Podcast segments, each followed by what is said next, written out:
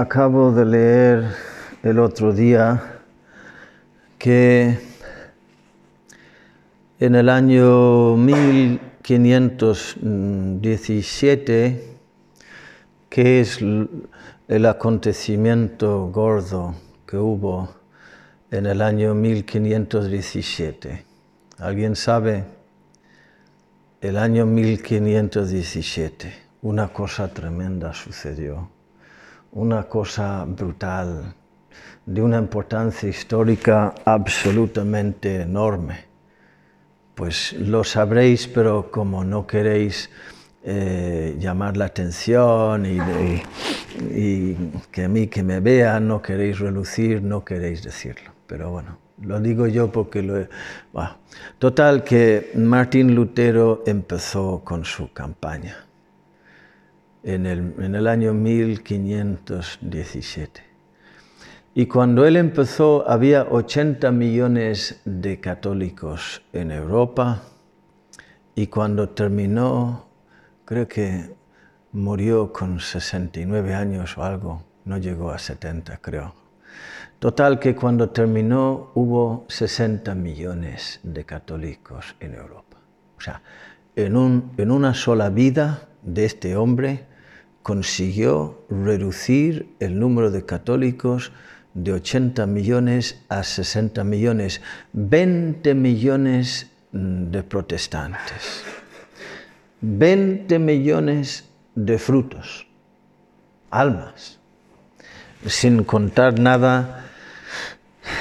Él, lo habrá considerado un éxito, supongo, eh, sin, sin decir nada de los millones y millones y millones de almas que han nacido a partir de entonces en estos últimos 500 eh, años, cinco siglos, eh, alejados de la Eucaristía y de la Virgen María y, del, y de San Pedro, del, del, Papa.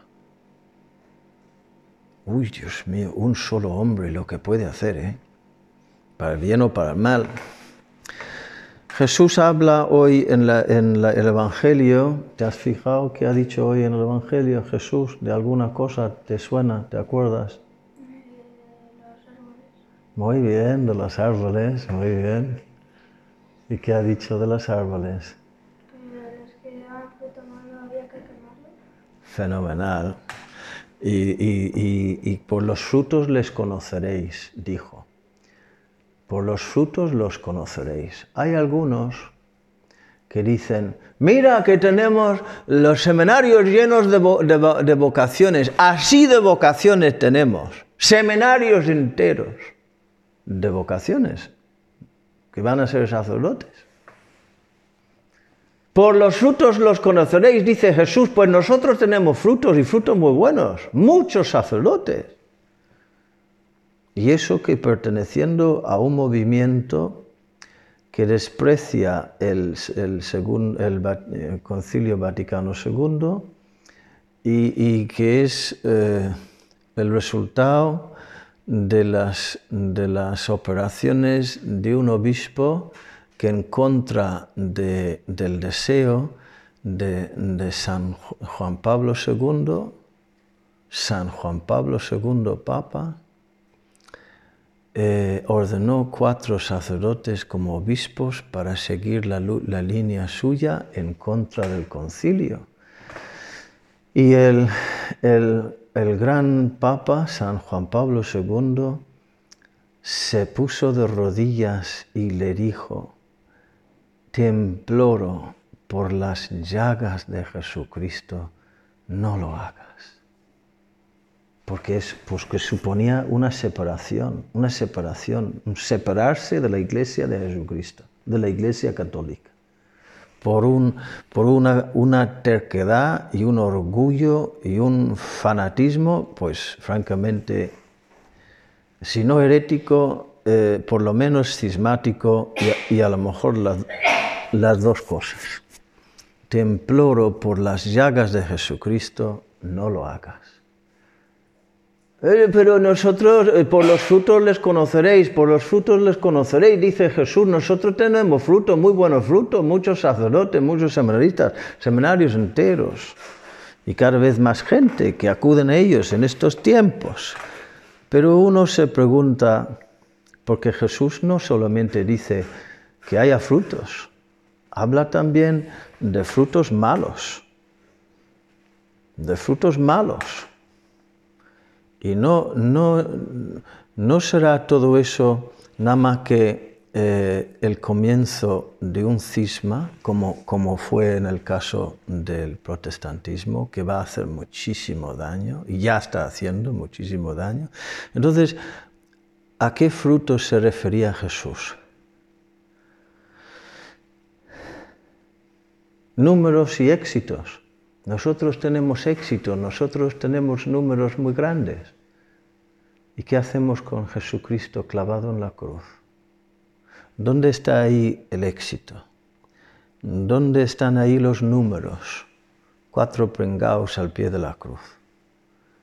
Y fue precisamente el momento más importante en la historia de la redención. El fracaso, la humillación, pero frutos. ¿Frutos de qué? Pues en Jesús lo que vemos es frutos de obediencia a la voluntad del Padre, frutos de fidelidad, frutos de amor. Ahí no hay ira aplastante como en, otros lugares sí que hay, nada más que ira y amargura y espíritu orgulloso.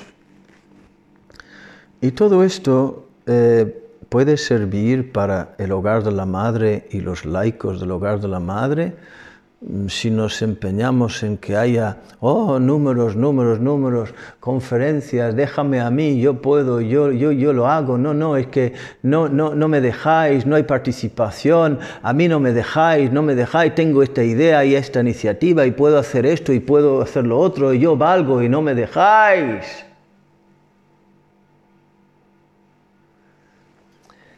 Tú conoces, hay otra parábola de Jesús donde habla de un, de un hombre que construye eh, su casa sobre roca.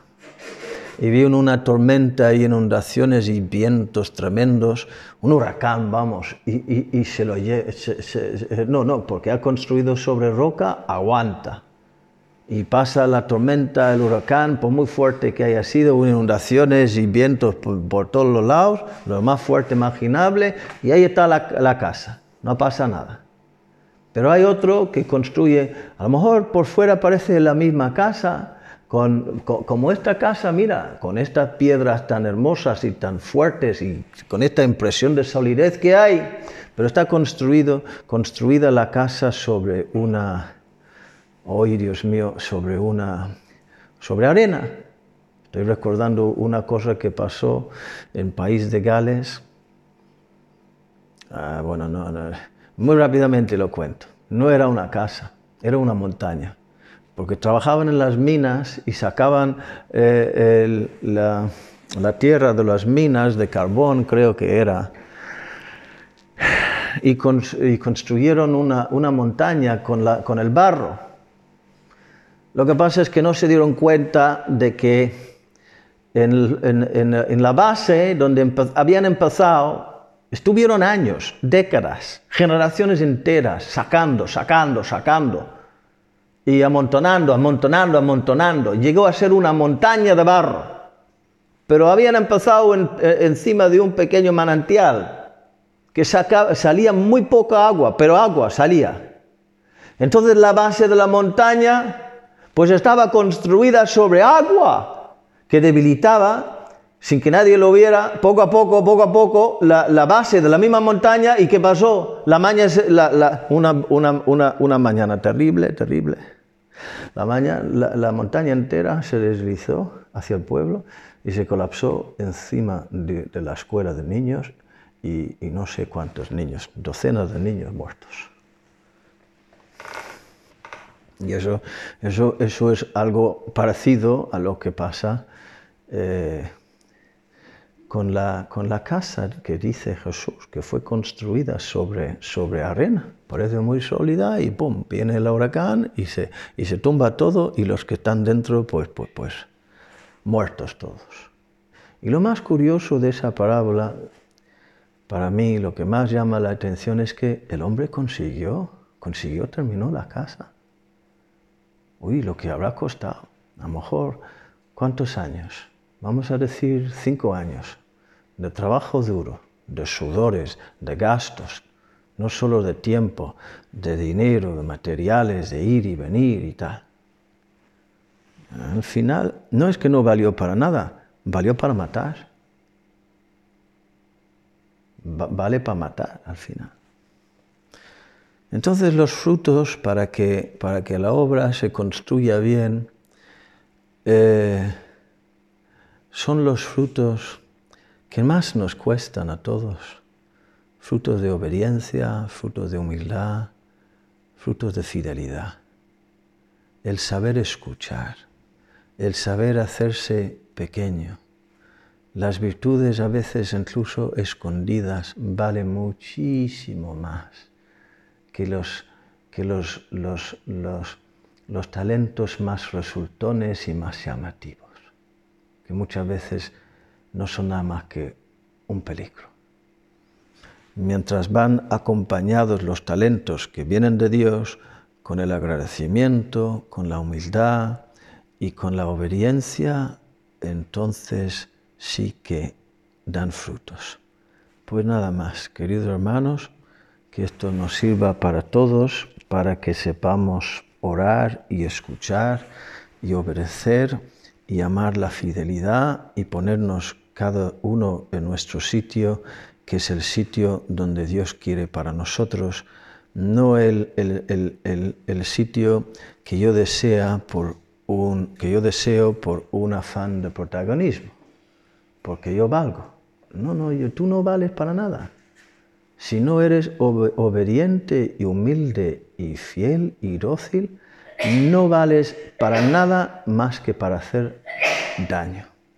Mientras que si eres humilde y obediente y caritativo y dócil, vales para nada menos que construir el reino de Dios. Que así sea.